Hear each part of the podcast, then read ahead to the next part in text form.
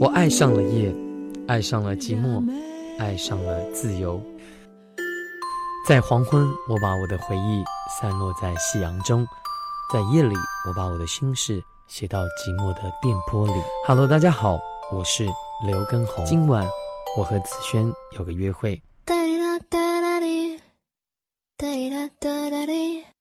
记得上次和听友桃子见面，他和我说了许多。今天我们一起来听听他的故事吧。一个月前，我结束了大学时代的最后一门考试。一个月后，去到一家业界口碑比较牛叉的公司，心想自力更生的时代终于到来了，还夸下海口说每月给我妈两千块做零花。可现实并没有想象中美好。天还没亮，我就开始挤公交。其实之前我坐什么车都不晕。却从上班的第二天开始，一上车就恶心，然后一直持续到下车。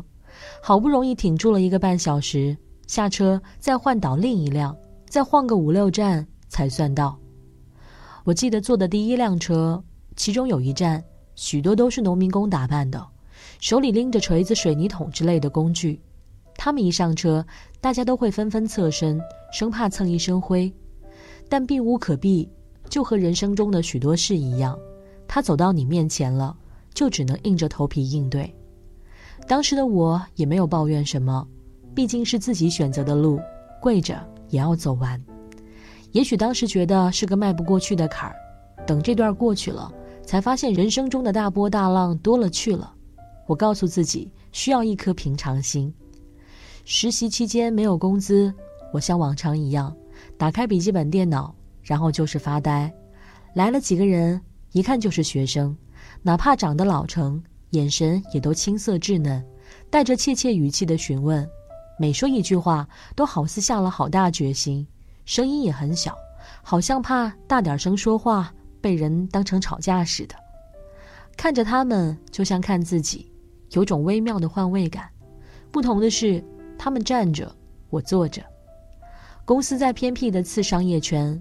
周围最多的就是银行和证券公司，步行十五分钟才有一家集餐饮、百货、厨房、家电等为一体的百货商店，而且身材迷你，只有两层。而公司楼下虽有数不清的酒店和饭店，但基本都是带星的那种，或者人均消费过百。我直接走到大餐饮旁边的小门脸的地下二层，说它是馆子都浪费这个词。就这样吃一份只有四五块肉的黄焖鸡米饭，还要十五块，据说是周围最便宜的了。之前不可置信，直到吃了一份二十六块钱的麻辣烫，一粒小丸子居然就要四块钱。总想吃好点儿，想起还在上大学的时候所定义的好点儿，最起码的标准是远离食堂，怎么也得去外头吃个炒菜、火锅之类的。而现在定义的好点儿，一顿黄焖鸡米饭就够了。我妈总说：“你别什么都跟学校比，因为你会发现什么都没法比，比得伤心。你离开了曾经想要逃离、习以为常的地方，迫不及待地去看看外面的世界。可等你真正抵达的时候，却发现一切并没有想象中那么好。而这种经历不是旅游，你玩累了可以回家。从学校到社会是成长中的一个过程，这个过程不可逆。”你只能硬着头皮走下去，因为你回不去了。但现在还是不能自力更生。自打开始上班，爸爸每天都会在桌子上给我留钱。好几次在车站冻成狗，看着打着空车标记的出租车从面前一辆又一辆的开过，我都特别想伸手拦下一辆，但却一直把手牢牢地揣进兜。一想打车，就问自己：“你今天赚钱了吗？”再一想，因为懒。都快一个月没有项目了，这就更没心情打车了。冻着就冻着吧，谁不是这么挺过来的？万事开头难，熬过开头，以后熬着熬着就习惯了呢。但也不是什么都那么糟糕。和一堆比自己优秀超多的人工作，本身就是赚到了。对方越优秀，赚的越多。许多知识都是书本上学不来的，靠的是经验的累积和直觉的判断。当时我告诉自己，现在缺少的就是这种历练，但是这期间产生的挫败感和低落该如何处理，也是个大问题。听完他说的，我也想，也许以后桃子能有一份里外如一、光鲜亮丽的工作，想吃啥吃啥，想夹几个丸子就能毫无心理障碍的夹几个丸子，想打车就打车。那时的钱包能够充裕的支撑自己的生活，把这些迫不得已变成一种选择，而不是窘迫。保持一颗平常心，多做，无论如何都不算是坏事儿。重要的是你如何积极消化负面的情绪，把压力转换成动力。人家不会去教，但可以用眼睛观察，看他们的为人处事方式，看他们在繁忙的工作之余是如何平衡工作和生活的。即使现在什么都不会，但却找到了问题的症结，就是解决问题的最佳时机了。相信以后也不会比现在更糟了。一切的一切都是会过去的，一切的一切都是会好起来的。重要的是，我们都在路上。我是子轩，晚安喽。今天我终于站在这年轻的战场，请你给我一束爱的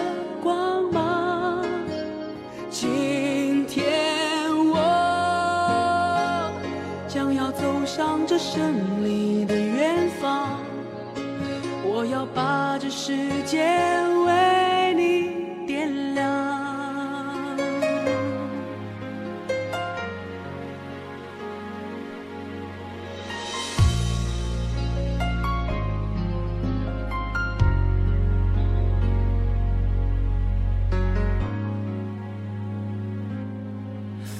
我的梦在每个醒来的早晨，敲打我的心房，告诉自己成功的道路还很漫长。我的梦想，在每次把握机会，表达自我主张，展现给你年轻但一样宽阔的胸膛。所有经历风雨的温柔与坚强，所有青春无悔、烦恼与成长，所有奔向未来的理想与张扬，所有冲破捆绑的热爱与癫狂，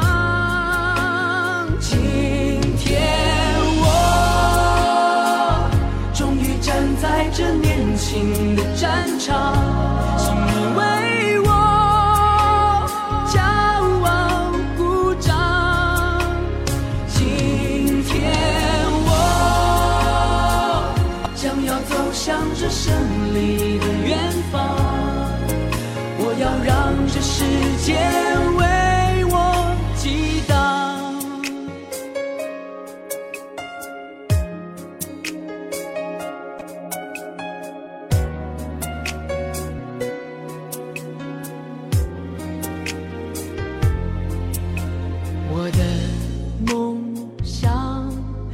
每个失败的时候，迎来祝福目光，懂得幸福就是彼此依靠的肩膀。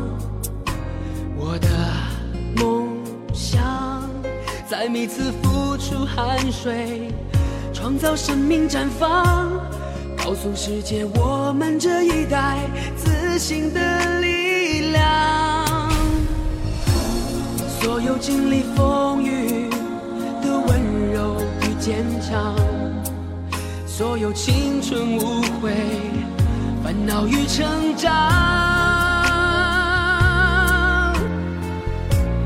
所有奔向未来的理想与张扬，所有冲破捆绑的热爱与癫狂。